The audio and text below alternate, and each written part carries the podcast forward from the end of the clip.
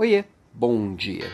Você vive do trabalho ou vive para o trabalho? Essa é uma pergunta que eu precisei me fazer algum tempo atrás, que eu vivia para o trabalho.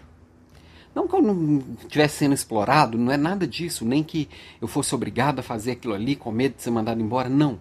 Eu estava tão dependente do trabalho que eu não conseguia fazer outra coisa. Eu não tinha outros papéis na vida.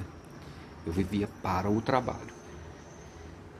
E também não é porque eu estava começando um negócio novo, ou começando numa posição, ou, ou entrando numa empresa nova e precisava dar aquele sprint que geralmente a gente precisa dar nessas situações. Não. Já estava estável, eu só curtia pra caramba o que eu fazia. Eu sempre me envolvi muito emocionalmente com o que eu faço, e às vezes isso faz com que a gente deixe o trabalho engolir todas as outras coisas da vida. E a gente não percebe porque, assim, a gente escuta a vida inteira, né? É, Deus ajuda quem cedo madruga, o trabalho enobrece o homem, trabalha enquanto os outros dormem, essas coisas. então a gente acha que trabalhar tem que ser a coisa mais importante no mundo. É importante sim. E a gente se dedicar ao que a gente ama, ao que a gente gosta, é importante sim. A gente que lidera pessoas, a gente tem ainda mais responsabilidade, o que faz com que a gente tenha uma tendência a se doar ainda mais. Só que quando a gente não tem limite, e eu percebi isso a duras penas, eu fui fazer um check-up e descobri que estava tudo ruim. e aí eu falei, preciso rever meu estilo de vida, meu jeito de viver. Eu dormia pouco, eu estava muito acima do peso, é, eu não praticava exercício físico, eu não tinha vida social.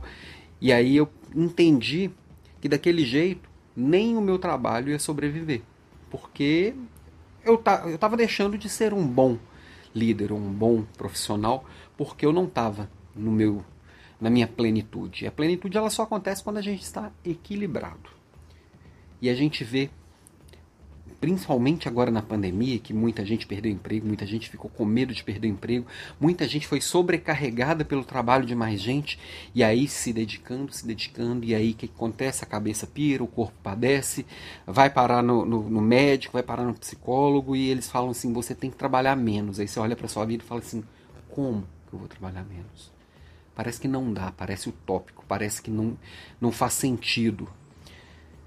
Só que às vezes o trabalhar menos é trabalhar melhor. Porque do mesmo jeito, do outro lado, tem gente falando assim: o, o sucesso é para quem tem hard work, quem está lá e faz e dedica. As coisas elas não são opostas. O trabalhar menos pode ser o hard work, que é o quê?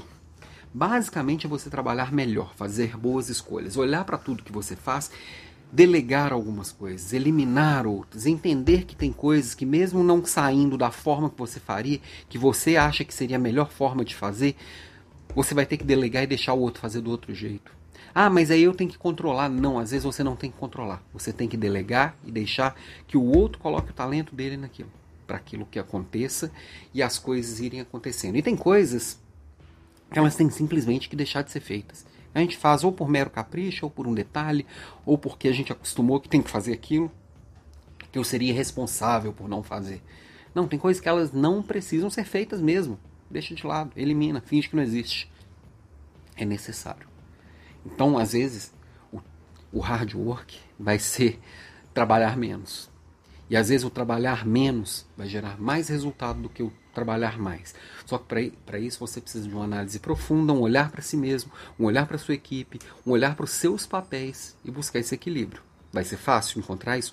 Não, no início você vai se sentir irresponsável, deixando coisas de lado, parece que não está fazendo.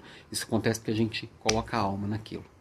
Não estou falando para tirar a alma, estou falando para liberar tempo, liberar energia. Beijo para você e até amanhã.